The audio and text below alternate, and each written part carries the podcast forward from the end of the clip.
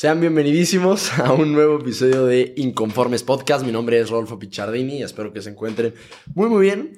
Chava, muchas gracias por estar por aquí, cabrón. Muchas gracias por venirme a ver. Muchas gracias por invitarme, güey. Ya, ya hacía falta. Ya, ya, efectivamente, Chava. Eh, les voy a platicar rápidamente quién es Chava, quién es Chava Castañeda. Salvador Gabriel Castañeda Hernández. ¿Cuánto Salcedo. Ah, güey, casi igual. El eh, Salcedo es un, es un amigo mío, es un, es un gran tipo, a veces.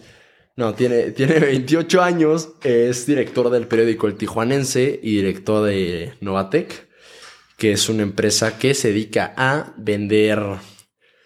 Eh, ¿Qué es? Como equipo de cómputo, equipo de cómputo en Hermosillo, Tijuana, Mexicali, en Mexicali y Ensenada. ¿no? Próximamente Guadalajara, próximamente Monterrey. Esperemos, esperemos. Próximamente Ciudad de México. tal vez, esperemos. Y eh, bueno, Chava, como comento, tiene 28 años, me lleva unos buenos 7 años. Sí. Sí, sí, sí, sí, 7 años. Y me gustaría comenzar rápidamente eh, con cómo nos conocimos. Justo en el coche veníamos platicando de que nuestra historia es una historia bien rara, muy extraña. Sí, o sea, rara en el sentido de cómo fue, ¿no? Sí. Yo venía a la Ciudad de México a recoger a un amigo que iba a volar, que voló de Madrid a, Tijuana, pero hizo escala aquí en la gran Ciudad de México. Y me dijo que iba a ir a cenar unos tacos con un amigo, que si, si yo acompañaba. La verdad yo estaba muy cansado por el vuelo y le iba a decir que se fuera solo. Eh, originalmente. Pero este, lo acompañé. Porque no conoce la ciudad, lo, iba a mandar en Uber y pues... mejor. Un español se asusta en todos lados, ¿no? Y pues ahí te conocí, o sea, fue... Pero, güey, cuenta que... Hoy le pregunté a Chava que... que ¿Cuál fue mi, primera, su ah. primera impresión de mí? ¿Y cuál fue Chava? Que era un güey más, ¿no? Ok, porque la persona a la cual eh, estabas viendo era Diego, un amigo nuestro en común. Diego Campoy. Diego Campoy, que es famoso en todo el mundo. Ah. Entonces yo dije, ah, va a ser un fan más. un, pendejo más. Esas fueron las palabras de, Chavas de dos horas. Pero sí, eh, Diego se o sea, era parte de un canal que se llama Charlas de Fútbol, que trabaja con gente pues bastante importante dentro del medio periodístico de fútbol en España. Y yo me hice amigo de él en Barcelona. Y venía a México, lo invité a cenar unos tacos y de la nada me dice, oye, va a venir con el que vine. Y yo, ¿está bien? ¿Y que me trajo? El que me trajo. Y yo, pues ok, tráetelo, no pasa nada. Entonces fuimos a la casa del pastor en Oasis y llegué y pues llegó muy Chava. buenos tacos, por cierto. Sí, Chava se burló de que los tacos no están tan buenos. A mí me parecen muy buenos. Son caros, pero son buenos. Y resulta que empezando a platicar ese día en la noche, teníamos muchas cosas en común. Muchas cosas en común. Muchas, demasiado. Muchas cosas en común. Eh, a, a pesar de la diferencia de edad. Y después Chava me ofreció trabajo para el Tijuanense, que es un periódico digital, que es una historia, la neta, bien interesante, que es la principal razón por la que estás aquí el día de hoy, Chava. Y em, bueno, entonces trabajé para Chava como tres meses. Y yo, yo me dedicaba a hacer como cápsulas del, del béisbol y del fútbol internacional. Muy buenas, por cierto. Muy buenas, pero yo no tengo trabajo. no, ya no. sentido a la gente. Sí, sí, exactamente. Y, em, y bueno, el día de hoy para allá, esto es todo el contexto que necesita la gente. Vamos a, a empezar. Chava, tú me has platicado que, ah, también es, es director del Instituto de Dirección de Empresa Tijuana, del IDE Tijuana sí, las siglas sí son IDE, pero no, no lo, que, lo que dijiste que significa. Introducción a la Dirección de Empresas. Ah, casi me faltó. La Introducción a la Dirección de Empresas de Tijuana. Y eh, me parece que era en este lugar donde tú tenías una clase llamada, o en el, ¿sí, era en el IDE? Sí, en el IDE. Tenías una clase que se llamaba Cómo quebrar una empresa.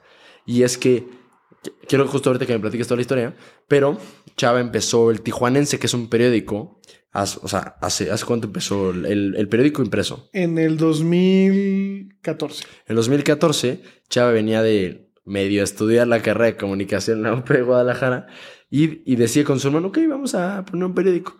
Total, ahorita nos va a contar cómo la quiebra y este, empieza a dar una clase al respecto. Así que, Chava, quiero que me cuentes qué onda con el tijuanense, qué pedo. Primero, la clase, ¿por qué surgió? Ok. Yo estaba en el IDE, que es un diplomado en dirección de empresas, que nos echa la mano el IPADE, y eh, teníamos una sesión de emprendimiento. Okay. Resulta que el profesor de emprendimiento iba a venir de la ciudad de Monterrey. Justo ese día en Tijuana había una niebla insoportable. Tuvieron que desviar su vuelo a, Hermosillo y no pudo llegar a la sesión. Entonces yo ya tenía a todos los participantes de la sesión listos. ¿Pero tú trabajas ahí? ¿En dónde? O sea, en el, o sea, en el IDE. Soy el director del IDE. Ah, pero ahí eras director del IDE. Sí, sí. sí, Ah, o sea, tú terminaste una empresa y te dijeron, ahora voy a hacer dirección. O sea, yo tomé la primera generación del IDE, yo fui alumno y director a la vez. Mm, bueno, en la segunda generación no llegó el profesor de emprendimiento, entonces me tuve que aventar al ruedo yo solo a dar la sesión. Entonces se me ocurrió contar mi historia del tijuanense de cómo, que, todo lo que tienes que hacer para quebrar una empresa. Porque uno, uno piensa que estudiando en unas buenas universidades sales muy preparado para el mundo empresarial y te das cuenta que no es cierto. Ok. O sea, fue un golpe de realidad muy feo. ¿Eso cuando tronaste el tijuanense? Así, no, en, en el proceso. O sea, al llegar a tronarlo, pues era no saber sobre cuestiones fiscales, cuestiones laborales, cuestiones de marca, cuestiones de registros ante la Secretaría de Gobernación, porque eres un periódico, cuestiones de impresión, cuestiones de logística, un, un, sinfín. Entonces el tijuanense, yo regresé a, de Guadalajara a Tijuana en el 14. 2014. Entonces le planteé a un amigo de la prepa que hiciéramos un medio primeramente digital. Pero quiero que platiqué la historia, ¿cómo estuvo el...? Tú venías de leer al Reforma, creo. Sí, yo, yo todos los días tenía la costumbre en Guadalajara, de leer el mural, se llama. Que es de Grupo Editorial Reforma. Entonces yo venía acostumbrado de Buenos periódicos. O sea, leer buen periódico, ¿no? Llego a Tijuana y iba en una avenida que se llama Paseo de los Héroes. Frente a un hotel me detengo y le llamo a un voceador que me dé el periódico Frontera, que es el periódico más grande de la ciudad hasta el momento. Y lo compro, cuesta, costaba cuatro pesos. Lo empiezo a ver y veo que pues, era, era pura sangre, o sea, era... Nota roja. Nota roja, nota fácil, mm. morbo cosas que no estaba acostumbrado a leer. Entonces llego, llego a mi casa, platico con uno de mis hermanos que se llama Luis. Digo, oye, ¿por qué no hacemos un proyecto de comunicación en Tijuana? Entonces, primero, que, primero que nada, teníamos que buscar un buen nombre. Entonces, mi hermano me sugirió algo que sea muy tijuanense. Entonces, en ese buscar nombres, nos dimos, nos dimos cuenta que el dominio web eltijuanense.com no estaba registrado. Entonces en ese momento lo compré, me costó 20 dólares. Lo registramos y empezamos a hacer, empezamos a hacer los diseños de la marca y así. Ahora, ahora bien, o sea, no tenía ni idea de cómo hacer un medio de comunicación. Entonces lo que hice fue hablar con un amigo de que estudió conmigo en la prepa, que estaba estudiando comunicación en la Universidad Autónoma de Baja California. Digo, oye, quiero hacer este proyecto, invita a, a, colegas tuyos, amigos, que se sumen, pro bono. O sea, sin, sin paga. Sin sueldo. Sin sueldo, por amor al arte. Y lamentablemente en el periodismo pasa mucho eso, que la gente trabaja por amor al arte. Entonces, entonces ya llegamos, éramos un equipo de seis personas y nos pusimos de meta, eso punto que yo llegué de Guadalajara en junio, nos propusimos que el 15 de septiembre del 2014 se iba a lanzar el portal web. Entonces tenemos que estar preparando a la gente, las secciones, el contenido, haciendo campañas preventivas de publicidad, porque yo estudié publicidad. Entonces empezamos a hacer campañas de publicidad en Tijuana, este, este, de, redes sociales, espectaculares, etcétera. Que la competencia pensó que se venía algo muy grande, o sea... Ya, ya, estabas haciendo un... Estaba haciendo mucho ruido. Y entonces ya el 15 de septiembre del 2014 nace el tijuanense.com a las 4 de la tarde, hora señalada. Nuestra primera nota fue cubrir los festejos patrios. En ese entonces de Enrique Peña Nieto, los preparativos y los festejos. Pero a las 4 de la tarde te refieres a que, o sea, fue cuando, o sea, salió. Le dimos enter. Ok. Y se activó el portal web. Todavía no era. Eh, Todavía no era papel. Ahí te va la historia. Entonces, yo siempre me ha gustado el papel periódico porque, pues, los que nos gusta el periodismo nos gusta leerlo. Hicimos un sistema de noticias por WhatsApp en el Tijuanense, que fuimos los primeros en hacerlo, donde de forma masiva te llegaba un WhatsApp con las noticias. Como un OTV tipo. Ah, para WhatsApp. Yo creé el sistema, entonces... ¿Cómo? Fue, no, fue todo un show, o sea, porque WhatsApp me bloqueaba cuentas, números. Tuvimos que encontrar la fórmula para que Llegaran bien. todo fuera bien y si será legal. Y luego, este, entonces yo fui a ofrecer ese servicio a, la ciudad de Ensenada, que está a una hora de Tijuana, al periódico local de la ciudad, que se llama Periódico El Vigía. Es un periódico que tiene ya más de veintitantos años, ¿no? Y luego este, llego allá con el director, que casualmente el director del periódico lo conocía a mi papá. Okay. Era un amigo de hace muchos años que vivió en Tijuana, entonces llegamos más familiares, les ofrecimos el servicio, lo contrataron Y yo me quedé viendo las máquinas de impresión de periódicos. Tengo esa, esa pequeña obsesión. ¿De verlas? O sea, de verle cómo imprimen y todo, ¿no? O sea, ah, cómo, ¿Te gusta? O sea, ver, ver así... Se ve interesante. Y cómo se corta la página y las placas y la gente compaginando y así, ¿no? Compaginar es meter página por página dentro del periódico para que salga así. Y se me ocurrió preguntarle al director comercial del Vigía cuánto costaba imprimir. Así nomás, pues, pues, para saber, ¿no? Dato cultural. Y resulta que me dijo, no, pues te sale cada edición, creo que nos salía como en 5 pesos. Costo. el costo unitario. Mm. Por tantos miles de ejemplares. Y ya me fui a Tijuana, yo sin más, ¿no? Yo soy. ¿Cuánto tiempo tenía, perdóname, que había empezado?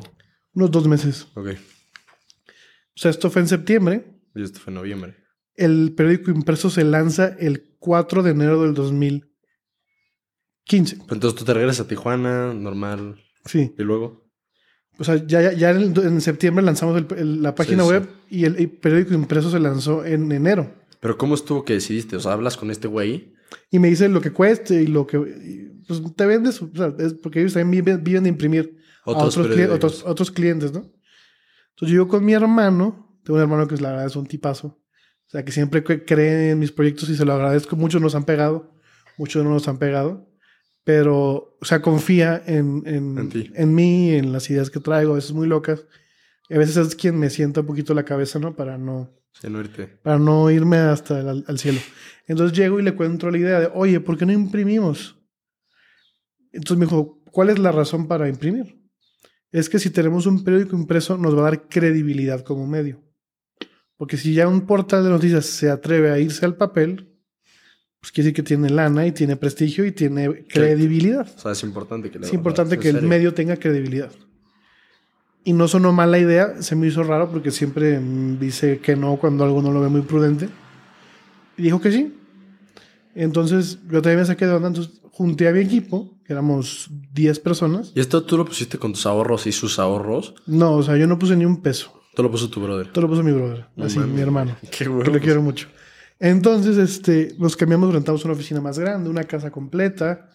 Hicimos todo el proyecto para en enero salir al público y la logística, los repartidores, los diseñadores, los editores.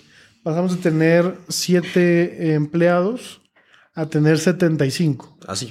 En dos meses. Entonces sí era muy loco el crecimiento y, la experiencia directiva que yo tenía era nula. Y para manejar a 75. Y tenía 22 años aparte. Entonces yo era el empleado más joven de todo el periódico. Y tú eras el director, ¿no? Y el director y, y era muy complicado imponer criterios a veces, pero a veces sí, sí logramos, porque pues, cuando una persona está en un negocio y no es líder, porque, no, porque el tiempo no lo, no lo ha llevado a hacer eso, lo que le queda es la autoridad. Soy el dueño. Como te, la, pelas. Te la pelas, güey. O sea, hacer lo que digo porque, por así. Ya con el tiempo vas generando liderazgo y ya la gente te sigue. Eso está bueno. Te sigue ya por, quién eres. Sino porque eres el dueño. No, porque eres el dueño. Eso es muy difícil de hacer. Eso lo enseñamos en el IDE. Este, próxima generación en septiembre. Va a meter, no, no es cierto. Pero entonces, este, la aventura fue el imprimir. Y yo un día nos imprimimos unos dummies que son los, los previos para poder prospectar publicidad a empresas. Fui con el fundador del periódico Frontera, que es la competencia. Directa, ¿no? Directa que teníamos. Este, que él ya no tenía nada que ver con el periódico Frontera y lo vendió él vive en San Diego, es amigo de mi familia y... O sea, en ese momento ya tampoco tenía nada que ver. Nada que ver. O sea, él lo fundó, pero lo vendió. Y le vendió. Y este, yo soy muy amigo de sus hijos. Entonces fui a su oficina y le conté la idea del proyecto. Y me dijo unas sabias palabras. ¿Qué dijo? No imprimas. No es negocio. Entonces ya le dije, pues... Ni pedo, gracias. O sea, gracias. Pero, o sea, le gustó que hubiera una nueva iniciativa de un periódico, ¿no? Y luego él hizo una columna en la primera edición ah, hablando sobre el tijuanense y familia y, la verdad se lo agradezco mucho siempre, ¿no? Bueno, entonces eh, teníamos el tiempo contra, contra corriente. Era el 4 de enero. El lunes 4 de enero teníamos que imprimir. Entonces estábamos todos vueltos locos en la oficina porque aparte tienes que meter el producto en todas las tiendas Oxxo. En toda la... Ok. Entonces, el, en Tijuana somos una ciudad de como unos 3.5 millones de habitantes. No es tan grande como la Ciudad de México. Sí, no. Es provincia. Hay, es provincia. Hay 450 Oxos. Es un chingo. Entonces tienes de las 3 de la mañana que se imprime a las 6 de la mañana para repartir en todas las tiendas. Y además imprimías en Ensenada. En Ensenada. O sea, no podemos a una hora de Tijuana. No podemos imprimir en Tijuana porque los únicos que imprimían son el periódico Frontera, el Sol de Tijuana y otro periódico que se llama El Mexicano. Entonces, ni, uno, ni uno de los tres nos quiso imprimir. Ya, pues era la competencia. Pues la competencia, ¿no? Entonces tenía mucho sentido. Entonces imprimíamos en Ensenada una hora, una hora de distancia de la ciudad de Tijuana. Y entonces ya con eso, pues, teníamos el tiempo encima. Logramos en menos de dos meses que Oxxo nos aprobara el producto. Que eso es, ¿Está cabrón? es imposible. O sea, pero entonces, o sea, tú, tú cuando lanzaste en enero ya, ya lo tenías en Oxxos. A la siguiente, a la, segunda semana de, haber lanzado. Porque Oxxo te manda precio sugerido al, público y precio para ellos. Ya, ya, ya. Entonces, pues tú que si el tijuanense iba a costar de origen, creo que 5 pesos. Ah, porque el papel no le ganas. O sea, si le, te cuesta imprimir los 5, lo vamos a, lo vamos a vender en 5. O sea. Cállate. El negocio no está imprimir, el negocio es la publicidad. Ok, güey. Pero entonces, o sea, le perdías de Oxxo porque eh, Oxxo tiene que, o sea, no, Oxxo tiene que ajá, Oxxo tiene que ganar. Entonces, punto que Oxxo, Oxxo, nos daba 3 pesos. Pues sí, era, era, pues, era perder, era perder dinero, perder dinero. Que mi hermano, pues, no, pues, no, estaba tan de acuerdo porque, pues, estás perdiendo dinero y, e imprimir es bastante caro. Entonces ya llegó el, el tan ansiado día. Teníamos este, toda la oficina, los 75 empleados. Les dije, el día 4 de enero, todos somos voceadores. ¿Qué significa eso? Voceadores son los que te dan el periódico en la calle. Se iban a poner a... Toda la oficina a vocear en esquinas, a vender el periódico. Toda la oficina. Tú también. Yo también, en cierta medida, yo lo que hice, porque el tijuanense tenía sus voceadores propios, eran unos 15. Entonces, lo que yo hice con mi hermano es ir a las, a las esquinas donde estaban los voceadores que eran, que eran contratados por nosotros, a, saludarlos, a presentarme en ah, persona. Ah, güey, a las esquinas, güey. O sea, de que estaba en la esquina tal, llego, me bajaba de la camioneta de mi hermano, le decía al voceador, ¿qué tal? Mucho gusto, soy Salvador Castañeda, soy director del periódico que estás vendiendo. Ah, suena bien mamón. Y le dije, dame, le decía, dame periódicos, te voy a ayudar a vender. Yo apunto que vendía uno o dos y ya les daba el dinero y la venta de ese día era para ellos. Sí. Pero eran empleados directamente nuestros. Ya. Entonces estaba, estaba interesante eso. Lo malo es que ese día hubo lluvia, lo que casi no hay en Tijuana. Entonces como que se mermó un poquito el, el arranque, pero Ni modo. empezamos, ¿no? Para ese entonces ya teníamos 75 empleados, teníamos una redacción muy amplia, un equipo de diseño muy padre. Se ha invertido mucho en equipo de cómputo, para diseño, para redactores. Teníamos un, equipo muy bueno. La neta, perdón, el el tijuanense, toda la, la tipografía es muy periodística, güey. O sea, la verdad, tú lo ves y no dices es un periódico que nació hace dos años. Tú dices es un periódico que lleva 100 años. O sea, la, tel tijuanense. ¿Traes tu cel? Mira. Sí, está bien. Bueno, los que están viendo el me va a tener que quitar tus notificaciones, güey. Porque quiero enseñar el, logo. Juan, ¿puedes hacer zoom, por favor? O sea, la neta está. Es, es un. Aquí lo voy a dejar. Es un logo. está muy chingón. O sea, creo que dieron en el cloud con eso. Hemos tenido cinco logos. Ah, bueno. Yo me refería al último. este es el último. Pero sí, es lo que buscábamos, ¿no? enfocar seriedad en lo digital. Pero bueno, entonces, este. Temas fiscales, la, la constitución de la empresa, alta de, empleados, un show, ¿no? Contratos, cosas que yo no estaba preparado para afrontar. Para afrontar de golpe. Y pues ah, vas, vas creciendo en el camino, ¿no? Y cómo gente se va incorporando al proyecto y se suma y, y gente de otros periódicos se quisieron venir con nosotros y... ¿De qué redactores? No, o sea, nos pasó que el director de circulación de Frontera ah. se viniera a trabajar con nosotros. ¿Qué dice? ¿Lo chapulineas? No, no, no. O sea, no es ético ir a buscarlo. 100%, 100%. Él fue a mi oficina, pidió una cita y me dijo, oye, me quiero venir a trabajar con ustedes. ¿Por qué? Porque no estaba a gusto en frontera y mm. cree que podía hacer lo mismo en, en, el, tijuanense. Y dije, pues, pues Cállate. bien, vente. Necesitábamos gente para logística porque es un show. Bastante interesante. Bueno, entonces cada día, pues era el, el, día de un periódico es muy, muy, muy dinámico. Empieza a las 7 de la mañana con junta de redacción, con los editores para ver qué se va a publicar en la edición del día siguiente. Tienes toda la mañana para generar el contenido. A las 4 de la tarde empezaba la labor de diseño. Podía seguir llegando contenido, pero ya se iba perfilando el esqueleto del periódico, que eran como 40 páginas. Entonces ya este, eh, teníamos cuatro diseñadores, uno por cada área. Perdóname, ¿y de dónde sacas tanta gente que escriba 40 páginas? O sea, tienes muchísimos redactores. Sí, o sea, éramos como... En redacción sí éramos como unos 12. O están en chinga. Sí, en chinga. Buscando las notas y así. Mm. Luego, ya pasa al área de diseño de 4 a 11 de la noche. ahí seguía mi día. A las 11 de la noche decidíamos el titular de la portada. Entre tres personas. Primero el, redactor en jefe, luego el director editorial y luego yo. Entonces, si ya pasaban los tres filtros, se podía publicar el titular. Acá mandábamos los diseños a las 11 de la noche a Ensenada. Entonces yo, yo me iba algunas veces en carro, este, de Tijuana a Ensenada a las 11 de la noche, llegaba a las 12 y me echaba todo el, me echaba, me, me lo eché como tres veces toda la impresión, así al directo me bajaba con los compaginadores y veía los papeles, cómo iba saliendo el periódico. Cargaba en la camioneta que iba a ir directo a Tijuana, al centro de distribución donde ya estaban los repartidores para empezar las rutas. Entonces salía el periódico como a las dos y media de la mañana, llegaba a Tijuana a tres y media. En Tijuana, a diferencia de otras ciudades, tenemos algo que se llama la frontera, en la frontera norte, donde hay mucho flujo de vehículos a las 5 de la mañana de gente que va a trabajar a San Diego. Entonces es un mercado que te puede comprar mucho el periódico porque pues va en fila. Sí, pues están todos parados. Están todos parados pues lees salgo, ¿no?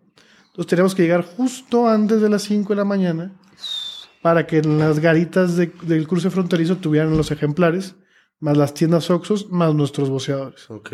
Y eso acababa ya como a las 6 de la mañana. Y si no me quedaba, si, me si no dormía ese día, que nomás lo hice tres veces, llegaba a la junta a las 7 de la mañana, otra vez para empezar el día siguiente. O sea, güey, estás de las 7 a las 11 de la mañana en la oficina. Sí. A las 11 de la noche. Y luego ya todo el proceso de impresión, distribución y... güey, ¿cómo, estabas? O sea, ¿qué tal era tu, tu, o sea, tu carga mental? ¿Cómo manejabas algo tan estresante? O sea, y verdaderamente, ¿te sentías capaz para afrontar este tipo de, de retos? Pues no, no estaba preparado. ¿Pero, tú te sentías preparado? O sea, ¿te sentías con confianza a la hora de dirigir eso? Pues sí te sientes con confianza, pero, pues, por ejemplo, a mí me, dio ansiedad. Ok. Que es un tema muy común, pero yo nunca lo había vivido. Es exceso de futuro, ¿no? Entonces me daban ataques de ansiedad en la oficina y yo pensaba que me estaba muriendo y no es cierto. Chorizo, ¿no? O sea, o sea, tienes un ataque de ansiedad, te van a dar un día cepam y vámonos, ¿no? Sí. A tu casa. Y, y así lo empecé a controlar y y fui con un médico y me dijo, tienes un estrés muy alto para la edad que tienes. dije, sí, pues dirijo un periódico. Gracias. Este, está muy divertido, pero hay mucho estrés porque no vendíamos la publicidad necesaria para que, el periódico impreso fuera negocio. En todo el país pasa que los medios de comunicación viven del gobierno. Ok. ¿Cómo funciona esto? Tú haces una gestión en las campañas con todos los candidatos y de ahí el que gana te paga publicidad gubernamental. Constantemente. Cada mes. Eso es un cheque mensual. Y para que tú le estés metiendo ahí. Entonces, normalmente los periódicos que aún existen viven de eso. ¿Qué? Porque es algo mensual, es algo que no te cambia, es algo o sea, dime quién sigue comprando el papel. Sí, pues sí. Entonces, eso les garantiza pues que hay una, hay una entrada fija de dinero, ya sea en gobiernos locales, puede ser aquí alcaldías, o el gobierno de la ciudad, luego el gobierno federal, ¿no? Entonces, tienes, tienes tres, tienes tres fuentes de ingreso. Entonces, este, es, algo que los medios a nivel país pasa. Los medios de comunicación impresos viven de los gobiernos. Sí. Y por eso siguen imprimiendo. Entonces nosotros no estábamos alineados a ningún gobierno. Entonces nos tenemos que alinear al sector empresarial, que es la publicidad y las ventas. Sí, pero de todas maneras no te da, ¿no? No te da para mantener un periódico impreso. Tomamos la decisión de quitar el periódico impreso. ¿Cuánto tiempo después? En el, primer año, o sea, un año. ¿Se echaron, ¿Se echaron un año completo? No, un poquito menos. O sea, no está, o sea, sí lo sopesamos mucho porque en teoría iba a haber buenas ventas, pero ahí es donde entra el cómo quebrar una empresa. Sí. Para saber cerrar una empresa tienes que saber cuestiones legales, laborales y así, ¿no? Entonces se redujo la plantilla laboral de 75 a 12. Cuando quitaron el... Quitamos el periódico impreso. ¿Cuánto duraste? ¿Cuándo me dijiste? Yo creo que fueron unos seis meses, un semestre completo de fue una diario. una diario imprimidos. Y luego lo quitas, entonces uno muy ingenuo dice, bueno, pues ya, muchas gracias por venir, trabajar con nosotros, fue un placer, ¿no? Sí. Y al, entonces ya estábamos reestructurando el periódico para que fuera nada más digital cuando nos llega una demanda colectiva laboral, que es todos los que corriste te demandan. ¿Por qué? Y no al periódico, te demandan al director. a ti, chava. A, mí, a mí. Iban sobre mí las demandas. Ahí yo como, como joven de 22 años, 23 años, ya no sabía qué procede. Nunca me habían demandado. ¿Por qué te demandaron? Porque los corrí. Así de simple. Entonces ya tengo que ir a conciliación de arbitraje, ponerme de acuerdo.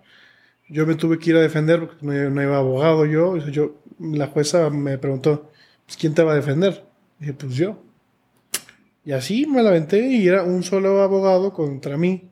Pero él representaba a todos, los empleados. Entonces era negociar como... ¿Pero los corriste muy mal o qué pedo? No, o sea, se les habló bien, se les trató bien. Pero pues no teníamos la liquidez para, literal, para liquidar a toda la plantilla del periódico. Mm. Y eso nos mermó, por no tener esas provisiones económicas, a de tener que cerrar totalmente el periódico. Teníamos la idea de seguir digital. Pero fue tanta la presión fiscal también, las cosas fiscales del periódico. Los permisos de la Secretaría de Gobernación, porque te tienen que dar un permiso para que puedas imprimir un periódico. la Secretaría de Gobernación lo teníamos, lo conseguimos. Esto, de permiso para vender en las tiendas, lo de logística. Luego nos, había guerra sucia interna entre los otros periódicos contra nosotros. ¿Cómo estuvo eso? Eh? Por ejemplo, no es por quemar a, mis amigos de Periódico Frontera, pero nosotros llegamos en el mostrador de Oxxo, tienen un mostrador de periódicos compartido. Sí. Entonces tú pones los tuyos y el que llegue primero gana lugar, ¿no? Y nosotros llegábamos primero pero lo que hacían los de frontera era que agarraban nuestros periódicos, los tiraban a la basura y ponían, los suyos. Entonces, me, dice el, director de circulación, oye, chava, está pasando esto. Entonces, a mí se me hizo fácil acudir a las oficinas de frontera y hablar con el director general del periódico y decirle, oye, ¿qué estás jugando? Que en ese entonces Frontera había cambiado de director y así. Y según ellos que no, que no es cierto, pero pues eh, entre dimes y diretes, pues está ah, no afectando a ellos porque es una marca muy consolidada, pero nosotros intentábamos crecer, pero ellos intentaban que los clientes no llegaran con nosotros. Por ejemplo, si tú te anunciabas con nosotros, ellos iban a tu empresa a ofrecerte la publicidad más, barata, que en el tijuanense. Ya, cosas poco éticas. O sea, muy feo. Ok. Nos, nos jugaban chueco y pues así, así son los negocios más en este mundo. Entonces tuvimos que cerrar el periódico porque pues tuvimos problemas fiscales, fiscales laborales. De, yo a, nivel personal estaba muy cansado, este, ansiedad, así, a tope, y decidí cerrarlo. Cerrarlo por la paz. Sí. Y, y fue una muy buena decisión. Porque el día que lo cerramos, yo me prometí no volverme a dedicar al periodismo. Porque dije, no, no, no, no, no, esto, no es vida. Y aquí estás, güey. Y aquí estoy con el Tijuana, pero eso es otra historia de cómo resurgió. Ok. En ese inter, este, me proponen, gracias al fracaso directivo, eh, encargarme del diplomado de dirección de empresas que, que, se, que se a hacer en Tijuana, junto con otros amigos. Pues lo que tenía era tiempo, ¿no? Entonces dije, pues va. Y empezamos a organizar el IDE y empezó a salir bien. La primera generación nos costó mucho empezarla, pero arrancó bien. Luego nos aventamos de inmediato una segunda generación, que eso normalmente es una por año. Y en la segunda generación fue donde di esta clase de cómo quebrar una empresa. Sí. Y de los participantes de esa generación, a la segunda o dos sesiones después de la mía, el fundador de Frontera iba a contar su historia de éxito de cómo hacer un periódico, ¿no? no estaba interesante porque aparte que nos conocemos muy bien, de una sesión sobre, dirección de personal, pero era contar la historia del periódico Frontera. Ya. pues, pues, se contaba, pues todo, a él todo fue éxito, le fue bien, tal. Y tú fuiste un fracaso. Yo fui un fracaso absoluto en, la incursión en el impreso. Y al final de la sesión se me, se me acerca un participante. ¿De la tuya o la de él? De la, de la sesión de líder de la segunda generación, donde ya nada más yo Pero la, la clase que La, la que dio el fundador de Frontera. Y me dice, oye, ¿por qué no revives el tijuanense? Nada más digital. Y dije, no, o sea, les dije, no, o sea, la, neta, la neta, yo ya no quiero dedicarme al periodismo. Y uno me dice, ¿cuánto se necesitaría para... ¿Cuánto dinero? ¿Cuánta lana necesitas? El IDE, pues, va a un perfil de personajes de nivel socioeconómico alto, jóvenes empresarios, que al final te, te acabas haciendo amigos de todos ellos. Y les hice una, una, una, presentación de lo que era el tijuanense y cuánto dinero necesitábamos y así. Todo esto todavía fue prese no, fue por Zoom porque fue cuando empezó la pandemia. Ah, no mames. Esto no lo sabía. Y, y de los 17 que estaban interesados, le entraron 15 y adquirieron el 49% del tijuanense. Entonces ya con ese capital se volvió a empezar el... ¿Cuánto tiempo después? Al, mes siguiente. Ya, pero güey, ¿cuánto tiempo después de que cerraste a que abriste otra vez? cerramos en el, en el 16. 16 y abrimos en el 20. Ok, o sea, ya había pasado tiempo. Sí, ya, ya, ya. O sea, todos esos cuatro años tú estuviste metiendo la LIDE, etc. Al IDE, hacía proyectos de, con Google que yo tenía personales. Sí, que, que güey, comprabas. ¿Cómo está? O sea, empezaste a comprar páginas mochas, ¿no? Sí, o sea, Mochi páginas. Una, red de difusión de contenido viral es en un nicho de mercado que Google paga muy bien y de eso viví bastante bien, un, año y medio. O sea, ¿te gusta el, el, negocio por internet? Sí, me, me, gustan las nuevas tecnologías y las tecnologías de la comunicación, que es lo que estudié. Y luego entonces ya el IDE, pues era, me, absorbía y me encanta el IDE porque es, es, una plataforma que te da para llegar a más gente, conocer gente, sus mismas vivencias personales en sus negocios, todo lo que ellos hacen está, está todo, la neta. Vas conociendo otros perfiles de, ah, mira, este güey también la, la cagó, Sí, sí, está, sí. o sea, te empiezas a identificar. Te identificas y entonces haces, haces una unidad, empresarial muy padre. Que entre nosotros nos llevamos a todo dar y, y, hacemos negocios entre nosotros y así. Bueno, entonces decidí, se decide invertir en el IDE. Fuimos a una notaría ahí en Tijuana para pues, hacer el acta constitutiva de la nueva empresa me dijo el notario que era el acta con más socios que había firmado esa notaría, ¿no? 16 socios. Éramos 16 socios. Y fue un lío porque nunca estábamos todos, porque todos tienen negocios y pues era, pues vayan a firmar de tal día a tal día los que puedan la notaría. Ya. Y luego al final los que no pudieron, pues el notario iba a su casa. Sí.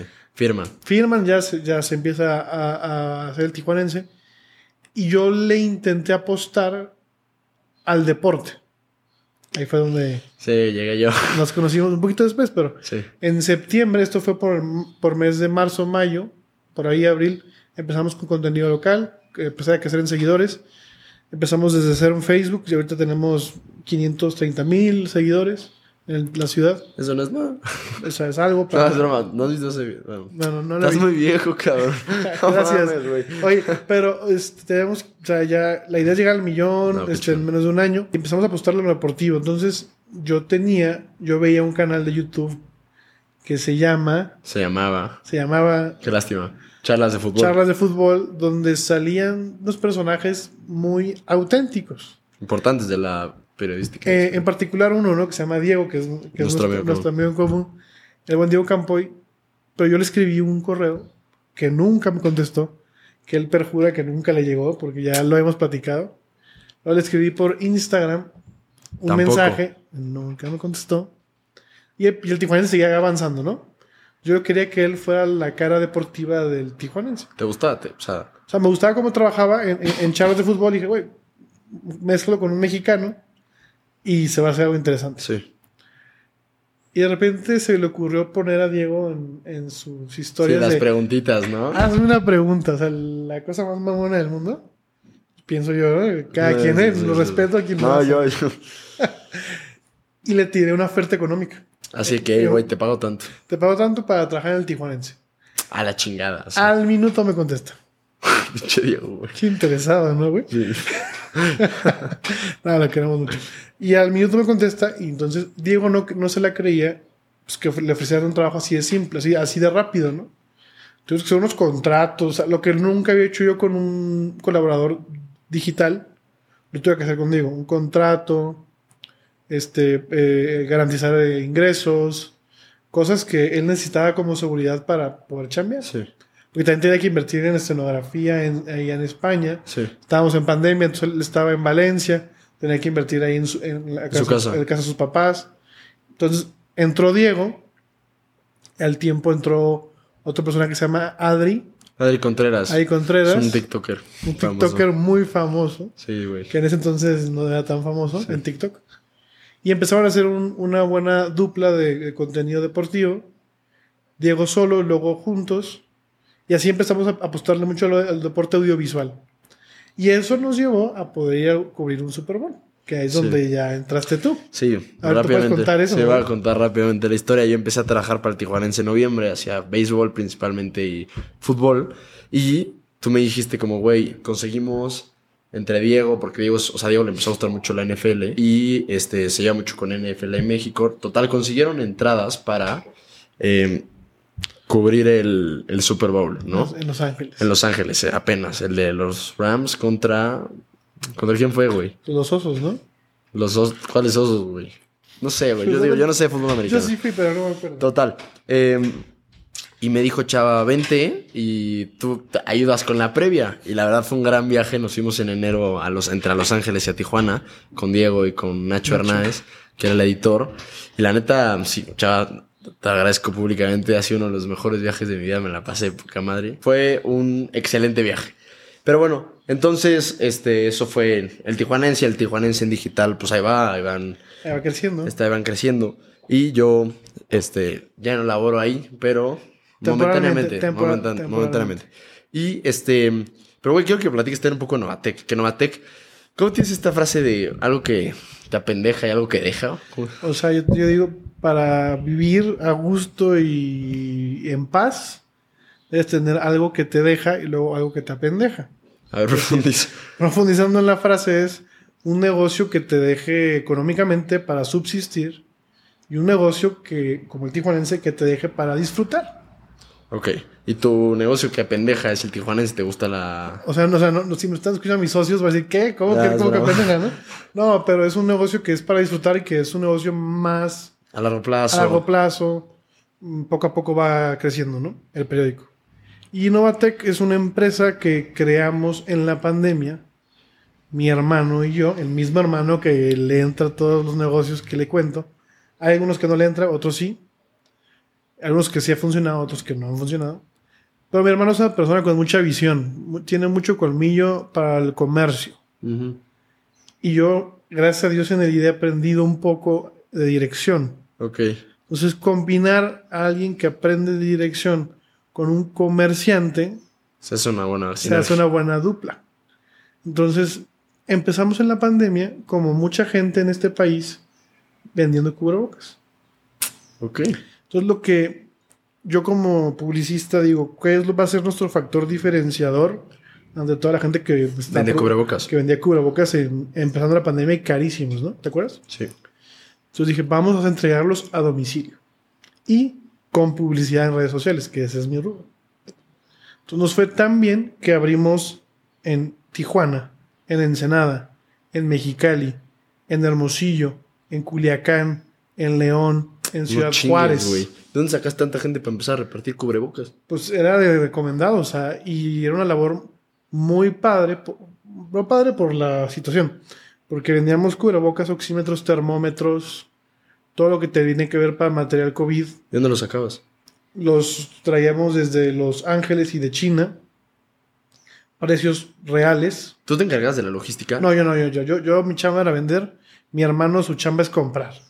Así nos dividimos en la empresa. O sea, él se dedica a comprar, yo me dedico a, vender. Y tenemos un tercer socio, ¿no?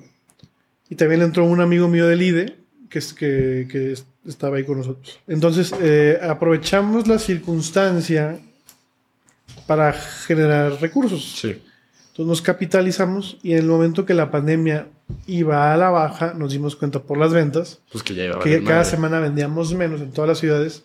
Fuimos cerrando ciudades hasta quedarnos solamente con Tijuana. Pero, güey, ¿cómo contrataste? O sea, me dijiste como 10 ciudades. ¿Cómo contrataste a tanta gente para repartir? ¿Cómo era la logística? ¿Cómo era el, ok, yo compro acá, se lo mando acá? Nuestro tercer socio es una persona que se dedica a la logística. Ok. Entonces tenía conocidos en, tiene conocidos en todo México. ¿Es el de Castores? Así es. Es una empresa, Castores. De transporte. Sí, que seguramente la han visto. Y, en las carreteras. Y era el dueño de, es el dueño de Tijuana, Castores Tijuana. O sea, su familia se encarga de Castores Tijuana. Ah, ok. Este, y de Estados Unidos. Pero bueno, entonces este, la onda fue de que así fuimos consiguiendo la gente. Se viene, se, se va cerrando la pandemia, entonces vamos quitando las ciudades, nos quedamos con Tijuana. Pero ahí se le ocurrió a mi hermano decir, a ver, ¿qué negocio podemos hacer para que no muera esta empresa? Sí. ¿Se llama ya Novatec? Ah, no, antes se llamaba Sí o Sí. Ah, poca madre, qué el nombre, yo sé por qué. Se le ocurrió a un otro socio y luego se le cambiamos el nombre, pero bueno. Ok. Entonces, ¿qué hicimos? Entonces, mi hermano toda la vida se ha dedicado a la venta de equipo de cómputo, Xbox, mayoreo en todo el país. ¿Tu hermano, eh, tu socio? Sí, mi hermano, que es mi socio. Este, entonces dijimos, pues vamos, vamos a hacer el mismo modelo de negocio, publicidad y entrega a domicilio de equipo de cómputo. Pero no era tienda en línea, ¿no? O sea, el, el, modelo, el modelo de negocio me parece bien interesante porque no vendes como, o sea, les platico, no, o sea, no es que tú entres a novatec.com, No. sino hay una página de Facebook, tú That's anuncias it, That's it. y por DM, ¿no? De que tienes a tres güeyes contratados solamente para contestar de que inbox, de que mensaje directo Sí, y vendes o sea, directamente así, ¿no? Sí, tenemos una persona que, que casi es 24-7 contestando mensajes. Entonces, ahorita mando un mensaje a Novatec, Tijuana, van a contestar en menos de dos minutos, ¿no? Más o menos. Pues te, te lo traes en chinga. Trabaja bien y es una persona que hace bien su trabajo. Pero, este, ¿por qué, por qué, o sea, nunca pensaste en tienda en línea? O sea, siempre fue como inbox directo, o sea. ¿Por qué, ¿Por qué en Inbox? Te voy a explicar. Porque ah, eh, invertimos mucho en campañas publicitarias Sí, enfocadas a que la gente nos mande mensajes. sí. Ya teniendo captado el cliente potencial, le tratas de vender. Sí. Y eso con el tiempo nos ha ido para hacernos clientes de, de ya de- llevamos más de dos años con Novatec.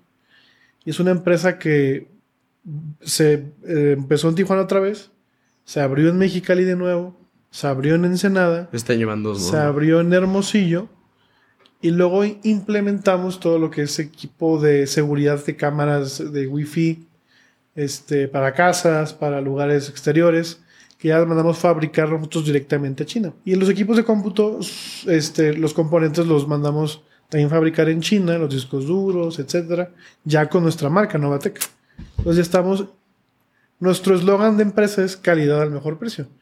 Y, y a muchos clientes les decimos, si encuentras este modelo de, de computa- de computadora en el noroeste del país más barato, te lo igualamos o te bajamos el precio porque no hay nadie que venda como nosotros de buen precio. ¿Cómo aseguras eso? ¿Cómo seguro que el Pues que, precio? sí, vas a ser el mejor. Porque parte de mi trabajo es de es- la publicidad es controlar el mercado de co- cómo vende la competencia. O sea, estar constantemente monitoreando la contenido. Sí, se, eh, se llama- te vas de Mystery Shopper. O sea, no te vas físicamente porque literal nada más Sí, marcas claro. y cotizas, ¿no? Sí. Entonces ya, ah, no, pues esta empresa vende este equipo en tanto y nosotros lo vendemos 30% menos. No, qué chingón. Y así te vas con todas y dices, bueno, pues somos el mejor precio en todo el noroeste del país. Y güey, tu, tu margen está en vender mayoreo, ¿no? O sea, mientras más vendas, más margen. O sea, porque el margen es menor cuando es. Pero bueno, entonces tienes Novatec, tienes el tijuanense. La neta, o sea, a mí me pareces una persona muy de admirar por, güey, cómo te desenvuelves porque tienes Novatec, tijuanense y además estás en el IDE. Y güey, está, la neta está poca madre. Es algo muy chingón que, que, o sea, que toda tu vida gira en torno a la empresa, ¿no? Y que literalmente tengas, o sea, tres focos completamente diferentes. Uno en el, en el ramo de la educación empresarial, otro literalmente tú como empresario y otro como tú como directivo de periódico, güey. Ahora, eh, si yo te preguntara de las tres, ¿cuál es la que más disfrutas? Sin duda el periódico o el IDE también. De las tres, la que más disfruto es el IDE. ¿Sí? Sí, pero con por demasiado, por demasiado. Demasiado. ¿Por qué? En, en el IDE tú, tú te encargas de qué, güey, organizar. En el IDE soy, soy el director. Tenemos una mesa directiva donde hay un. Perdón, soy presidente, perdón. Se cambió eso. Oh, se, perdón, se cambió, güey. No, se cambió eso, se cambió eso este año. Por Ok. eso, a ver si sigo siendo director. Tenemos un vicepresidente, un tesorero y, y gente de la mesa directiva que operan el IDE. Ujú. Entonces mi chamba más está en la estrategia para que el IDE funcione. Ahorita en este momento en el que estamos grabando, está corriendo una campaña publicitaria en redes sociales para que la gente se, se inscriba a la cuarta generación, Del IDE. para que vayan a una sesión informativa y de ahí seleccionemos a los siguientes participantes. ¿Qué, ¿Qué es lo que más me gusta? Es el trato con la gente, el conocer gente nueva, visiones de ver empresas, negocios y formas de ver la vida, porque también te topas con gente que ve la vida de otra forma, distinta a la mía. O sea, te gusta conocer gente. Y tratarles, platicarlas. Luego, también en el día tenemos un área formativa, que son las preceptorías, que también en este caso yo soy preceptor. ¿Sabes que es un preceptor, no? Sí, güey, como, o sea, que... Pero da contexto, a lo mejor la gente no sé. Es como, no es un mentor porque no somos mentores, sino es una persona que, que puedes platicar con él periódicamente temas empresariales y temas personales para mejorar como persona. Y como empresario. Y como empresario. Entonces yo soy preceptor también en el IDE, que esto es lo que más, de lo que más disfruto, ¿no? El poder platicar a fondo con, con los que me tocan, porque nos dividimos a los participantes, pero también me propongo hablar con cada uno de toda la generación mínimo una vez en el semestre. Entonces es dedicarle tiempo a la raza. El tijuanense me gusta mucho porque pues es, sí, es lo que te gusta. el periodismo es, una vocación, el periodismo es una vocación. Y el IDE es más como lo que me llena, como que lo que me hace feliz. Como persona. Como persona. Novatec es lo que deja. Lo que deja, el otro lo que apetece. Pero, o sea, también me gusta. O sea, también le vas agarrando el ritmo al negocio y te vas emocionando con... Además, te, gusta, te gustan los negocios más bien, ¿no? Sí, me gustan los negocios. Me gusta el... el, eh, la adrenalina, lo que Por ejemplo, un día, un, día, ese que te lo conté hace rato, estaba yo solo en la oficina, tenemos una oficina donde trabajan como 10 personas en Novatec, y solamente estaba yo, no sé por qué. Y tocan la puerta de la empresa un cliente. Y esa adrenalina de vender, o sea, ese convencerlo de que el producto que tienes enfrente es el que necesita y al precio que tú se lo estás dando, está muy padre. Entonces, esa, esa adrenalina, pues es lo que mucha gente llama para pues, saber que tu camino son los negocios, ¿no? Las ventas, claro. Te gustan las ventas, te gustan los negocios, ¿no? Oye, güey, este, perdón que te interrumpa. Si tú, imagínate que tú estás empezando un negocio, ¿qué es, o sea, qué son habilidades fundamentales que necesitas tener, no necesitas tener, que necesitas desarrollar, este, para poder sacar adelante? Dirías que sin duda uno es ventas, me imagino. Sí, una de las ventas, otra es la capacidad de esperar. A ver. ¿Por qué? No todo sale como queremos, ni cuando queremos ni cómo lo buscamos hacer. Tener paciencia. El, tijuanense es un negocio de mucha paciencia que no debería ser así. Porque hemos crecido muy rápido, pero las todavía nos cuesta cerrar las ventas con las empresas. Y eso desespera a cualquier socio. Sí. Porque invirtió dinero. Sí. Novatec, pues es venta, venta, venta, venta, pues es un flujo constante de, efectivo. de efectivo. Y el IDE, pues no es un negocio tal, cual, porque todo se reinvierte en la misma formación de los participantes, ¿no? Como, pues, como todas las cosas chingonas, ¿no? Que hace el IPADE. Hace promoción al IPADE. Sí, sí, sí. Eh, Estuvo aquí el que fue director del IPADE. Sí, sí, lo vi, sí, sí, lo escuché. Ah, qué bueno, gracias. Este, entonces, este, mm, con eso me, yo creo que una persona necesita paciencia, necesita tener claridad de ideas. A veces es muy difícil. ¿Cómo, cómo, cómo que claridad? trazar objetivos como en el negocio. Corto, mediano y largo plazo. Si no tienes un objetivo a largo plazo, por ejemplo, en, el tijuanense, su objetivo a largo plazo, pon tú que son 10 años, es ser el periódico digital número uno de México. Ok. Mediano plazo, ser el periódico digital número uno de Baja California. Corto plazo, el de Tijuana, ¿no? Entonces vas trazando objetivos que te llevan a, un, a una meta con paciencia la, la, paciencia es una virtud que es muy difícil de a veces de, tener. Luego, pues, ¿qué otra cosa? Pues el, el querer vender, depende mucho el giro, ¿no? ¿Cuál crees que es tu mayor flaqueza como empresario? Primero no me considero empresario. Entonces, ¿qué te consideras, güey? No sé, o sea, se me hace una palabra muy grande. Sí, pero eres una, o sea, bueno, tienes dos empresas. Sí, tres. Ah, sí, tres. Ahí está, güey. Este, pero, bueno, mi mayor flaqueza es la administración del tiempo y los recursos. Ok, ¿y cómo la contrarrestas? ¿Cómo? No, primero cómo me di cuenta. Ah, ok, Porque uno cree que puede hacer todo. Sí. Y al final de cuentas tienes que dar, darte tu cuenta que no puedes hacer tú todo solo. Sí. Eso es algo que nos, le pasa mucho a la gente que emprende. Yo puedo hacer todo solo. no, no vas a poder. Ok, a lo mejor al principio sí, pero si quieres crecer, no puedes darte cuenta de tus capacidades hasta dónde llegan. Yo siempre he sido muy mal administrador. Y me di cuenta en el IDE, en el Tijuanense y en Novatec. Soluciones. Contratas una administradora o administrador en Novatec. De dinero. De, dinero y todo, todas las cuentas las lleva esa persona. En el IDE, en la mesa directiva, directiva está la función de tesorero y el que lleva todo lo fiscal, pues para que todo lleve un orden. Y en, el tijuanense, pues contratas a alguien de ventas para que él lleve la también sus, sus, cuentas y sus ventas y lo que vaya cerrando, ¿no?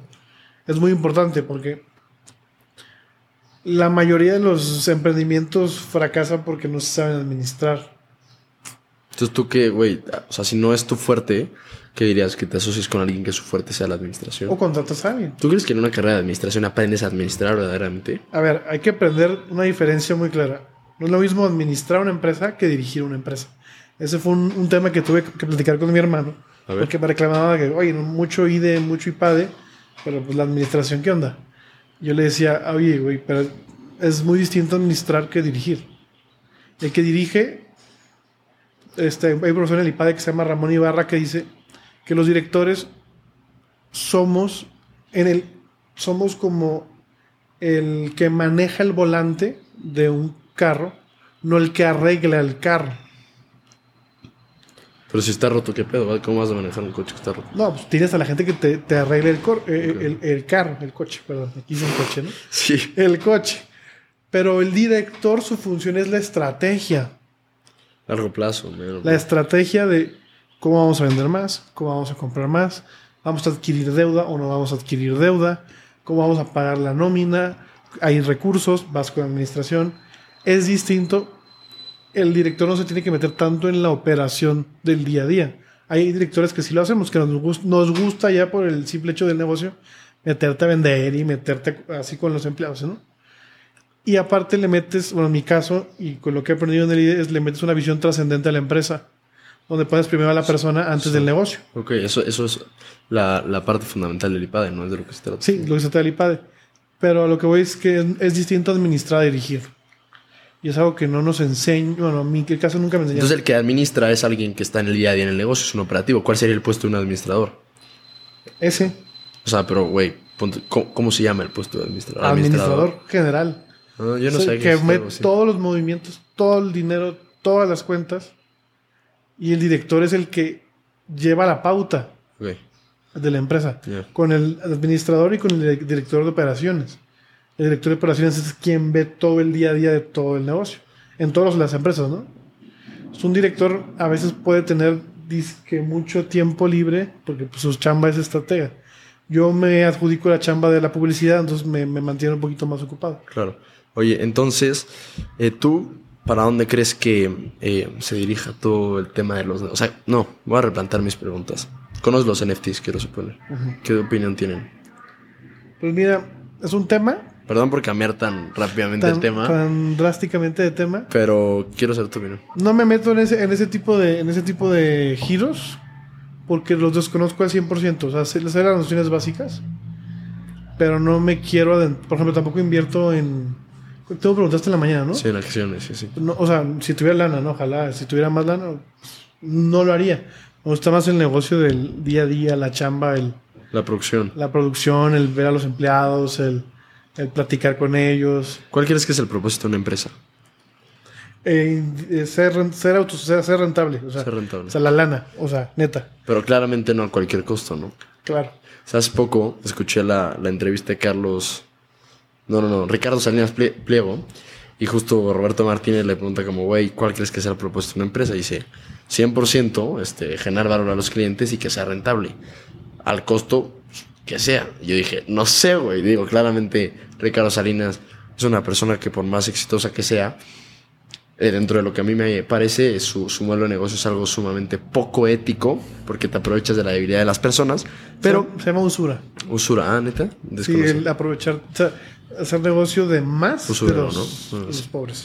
Eh, pero, eh, tú, o sea, tú ¿Tú crees que, el, o sea, tú ves más bien el, la generación de empresas o el, emprendimiento como una manera de crear empleo y eso puede ser un fin en sí mismo, el generar empleo? O sea, tu pregunta es si... O sea, si crees que, que puedas, o sea, pueda, se pueda o sea, ir a la, em, o sea, ver el emprendimiento, la empresa, sí que tenga como fin de generar, o sea, negocio, pero también cuidando mucho el tema del, del empleo. Es decir, tienes que ser, o sea, tienes que ser capaz, chance no es una pregunta, es más como un comentario. Tienes que ser capaz de meterte menos dinero a los bolsillos y estar dispuesto a, o sea, a quedarte menos tú para que la gente que está a tu alrededor genere Tienes empleados contentos con su trabajo.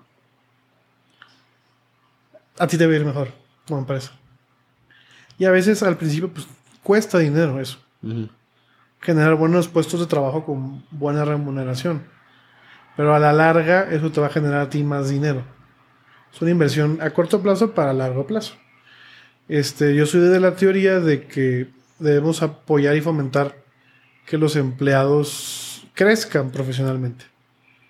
Este, que mejoren, que tengan más horizontes, que tengan más horizontes, que, que la barrera jefe-empleado no exista tanto. Yo antes, cuando tenía el tijuanense la primera vez, sí había una barrera muy, porque no había... No sabías No había tanta noción. O sea, yo era el director del periódico y punto, y los demás ahí háganse bolas, yo me hago mis cosas y así, ¿no? Pero te das cuenta cuando empiezas a buscar el humanismo en la empresa, el ver que la empresa trasciende por sus personas, que el activo más importante que tiene una empresa no es el dinero, sino super, las personas que colaboran en ella, tratas mejor a las personas, las ves de otra forma. Esa es la visión que, enseña pues, el IPADE. El IPADE, la UP y el IDE, que son hermanitos, ¿no? Sí, sí. Entonces, este, yo creo y vivo ese tipo de, de, forma de hacer negocios. Hay gente que no, que es más lana por hacer lana, y está bien. Cada quien tiene su forma de hacer, de hacer las cosas, ¿no? Pero yo soy muy, muy de la teoría de aventarte a emprender, a que la gente sueñe con cosas grandes. Yo, tengo una frase que uso mucho y, que se llama soñad y os quedaréis cortos. Soñad. Soñad y os quedaréis cortos. Es una frase que utilizaba mucho un santo de la Iglesia Católica que se llama San José María Escriba, que les decía a la gente que se atrevieran a soñar en cosas grandes, ¿no? Porque cuando se hagan realidad nos vamos a quedar cortos en lo que soñamos en su momento. Y eso ya lo he vivido en primera persona. O sea, yo nunca pensé que iba a tener un periódico impreso, que iba a estar en todos los Oxos, que iba a Empezó como un sueño. Pero no solamente soñar y quedarte en la nube de, ah, tengo esta idea y... No, aterrízala y llévala a cabo. El IDE, el IDE Tijuana. Yo me acuerdo que fui a Guadalajara, al IDE de Guadalajara, para que nos ayudaran para hacer el IDE. Y no decía el nombre de la persona, porque por respeto. Nos dijo muy claramente, en dos meses y medio que ustedes quieren empezar el IDE en Tijuana, no lo van a lograr. No va a haber IDE en Tijuana porque no tienen la capacidad de hacerlo. Y eso pues te pica el orgullo, ¿no? Sí. Entonces nos regresamos a Tijuana, nosotros tres, éramos tres amigos, y, y nos empeñamos en que saliera el IDE. Y salió la primera generación muy bien. La segunda salió perfecta. La tercera nos fue muy bien. Y si yo veo hacia atrás, cuando estábamos empezando, Nunca me hubiera imaginado que ese sueño, que era que el IDE funcionara en Tijuana, sea el reflejo de lo que es ahora, que nos vamos a ir a, Barcelona a tomar un programa con el IES. Sí. Entonces, qué pedo. Qué chingón, ¿no? O sea, animar a la gente a que sueñe, sueñe cosas que puedan hacer y que les guste, ¿no? Igual le pasó pues, con el Tijuana Novatec. Salud. Gracias. Entonces yo soy mucho de la frase de soñados quedaréis cortos. Y siempre la uso en las sesiones que doy en el IDE de que la gente se atreva a soñar en cosas grandes. Que nos hace falta gente soñadora que aterriza esas ideas. Por ejemplo, este, este podcast que estamos aquí grabando con sus complicaciones técnicas. Algún día Algún día vas a ver hacia atrás y vas a decir, no manches, güey. ¿Te acuerdas cuando grabábamos ahí, da, la chingada? Sí, güey, pero ahora tienes un estudio. anímate a soñar en grande para salir de la caja y ser inconforme, ¿no? como el mismo podcast lo es. ¿Cómo, cómo definirás a un inconforme? Es una persona que se quiere salir del molde. Okay. O sea, porque hay unos moldes predeterminados de ciertas cosas. De ciertas cosas. Un inconforme como tú, alguien que trata de romper ese molde y decir, a ver, yo puedo, yo puedo soñar en grande.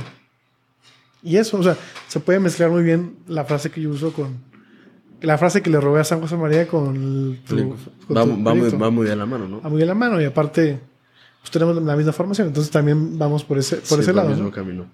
Este, oye, sí, cabrón. Gracias por compartirnos toda esta sabiduría empresarial, chava. Me gustaría, eh, no, primero que nada, agradecerte. Antes de terminar, quiero tocar algunas preguntas, eh, a lo mejor no necesariamente tan relacionadas con, con, tu empresa o algo así, pero que quiero conocer tu, tu respuesta. ¿Ok? Va, chava, ¿qué es algo que te emociona mucho en este momento? Que me voy a tomar un café después de esto. ¿Te has echado un café ahorita? Nos vamos a echar un café ahorita. Ok, güey, pero algo... Ah, ok, algo que me emocione... Sí, a, nivel proyecto, a nivel... La cuarta generación del IDE. ¿Cuándo empieza? En septiembre, 3 de septiembre, en Tijuana. Ok, que es como son clases todos los sábados, ¿no? Todos los sábados, durante seis meses, meto el caso. Tipo, tipo IPADE. Qué chingón, güey. Esta ya te, la ya te la pregunté, pero quiero otra respuesta. si pudieras invitar a cenar a una persona viva, ¿a quién invitas? Viva. viva ¿Y qué le preguntarías? Buena esa. Una persona, una persona viva pudiera ser. Oye, fíjate que me interesaría mucho platicar con el presidente de México. ¿Por qué? Para entenderlo, güey, porque, o sea, buen, buen plan. Sí, o sea, no quiero sonar tendencioso políticamente, pero a veces como que se contradice, ¿no? O sea, objetivamente. Sí, sí, sin meter tintes políticos, ¿no? Me gustaría conocer su forma de ver las, cosas. Ya, ¿Qué le dirías a Chava de 18 años? Tienes 28, ¿no? 10 años menos. Hace 10 años. Le diría que sueñe, que sueñe en grande, que sí lo puede hacer. Ah, pero. Muy bien, güey. Oye, ¿te gusta? Yo sé que te gusta leer. Y te iba a preguntar que cuál era tu libro favorito, pero se llama Soñados que haréis cortos. De Don Pedro Casiaro. Don Pedro así es. Ok. Em, ¿Algo que te gustaría hacer antes de que te mueras? O sea, como una cosa así rara o un qué. Sí, no sé, algo que dijeras, ok, esto no puedo, o sea, no me puedo morir sin haber hecho esto. Tipo, a mí me encantaría, la verdad, irme mochilazo a Europa pues, güey, no sé, ponerme un presupuesto e irme de mochilazo. Eso es algo que me encantaría hacer algo antes de morir. Fíjate que nunca lo había pensado.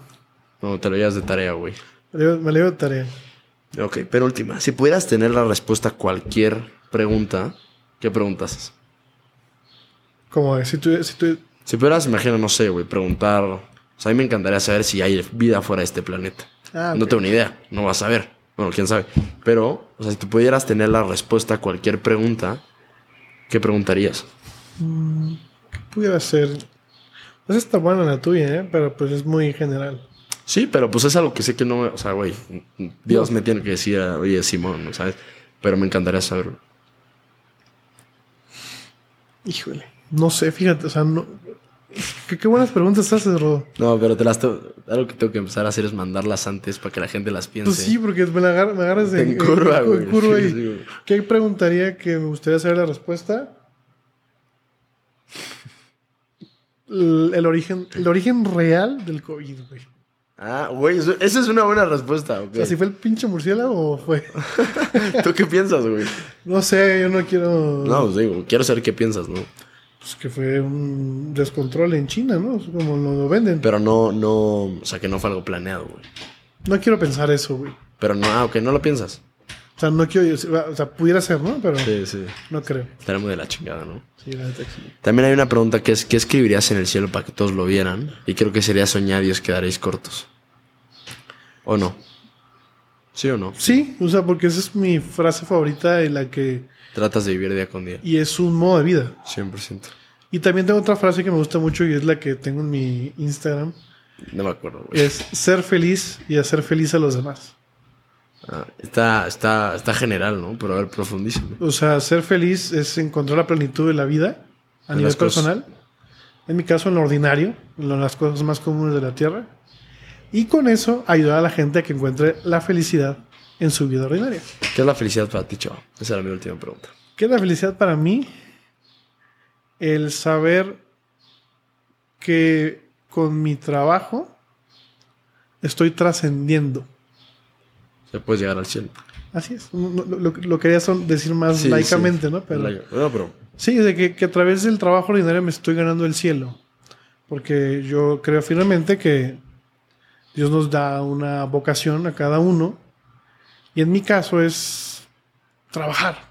Y lo hago chambear. chambear. Y me gusta chambear. A veces me canso y no, no me gusta tanto, pero creo que ahí es donde me puedo realizar como ser humano, donde puedo trascender y donde puedo ganar el cielo, que es una gran enseñanza de un santo de la iglesia. Último, algún consejo que me quieras dar a mí, a un, pupilo tuyo. ¿Un consejo práctico o un consejo... Vamos. ¿Tiene tu cama? Ah, gracias, güey. ya está tendida, güey, ya la viste. Ah, cierto, eso es broma. Estábamos hablando de eso hace sí, Hace rato, sí, sí. esos consejos no sirven para nada, ¿eh? Pero... ok, güey. Perdón si alguien se ofende al escucharlo. Pero bueno, o sea, sí sirven para un tipo de gente, un público para todo, ¿no? El consejo es que no dejes de sonreír. Okay. Porque es una persona muy alegre. Gracias. Y esa alegría se contagia. Entonces, ser feliz y hacer feliz, a los demás. Ese es mi consejo. Ah, ok. gracias, Chava. No, pues oye, muchas gracias, Chava. De verdad, muchas gracias por darte el tiempo. Gracias por la paciencia a pesar de los problemas. Que bueno, ahorita estamos empezando. Estoy todavía terminando de, definir logísticas. Quiero cambiarme para allá enfrente y hacerlo bien. Espero para agosto ya tenerlo listo para episodio 27, 28. Espero, aunque sea lo, mínimo, güey, para evitar este tema, el tipo de temas de las cámaras. Eh, gracias a todos por la, por la paciencia. Echa, muchísimas gracias por estar por acá. Gracias por venir a la Ciudad de México a verme. No sé cómo lo agradezco. Te quiero mucho, cabrón. No tienes idea lo mucho que te admiro. Eres una persona verdaderamente inconforme. Eh, eres una persona que vive el mensaje de este podcast, que vive el mensaje de la marca. Y no sé, eres una persona que admiro mucho. A lo mejor por eso nos quedamos muy bien. A lo mejor por eso, porque somos inconformes, es probable. Eh, y nada, güey, muchísimas gracias. Y pues espero que este episodio debe ser episodio número 26, una cosa así. Chance vienes en el episodio 150 y ya es algo completamente diferente. Ya un set acá. Sí, así el mamón y ya con. El tijuanense, ¿no? El tijuanense, pues cuando quieras, güey. Yo necesito feria. Este, oye, pues nada, chao, muchísimas gracias y... Gracias a ti. Este, pues ya está, ¿algún comentario final? Nada más. Que disfruten el podcast. Que disfruten, ya, ya lo acabaron, ya lo disfrutaron. espero lo hayan disfrutado. Espero que lo hayan disfrutado, esa era la frase. Pues nada. Nos vemos.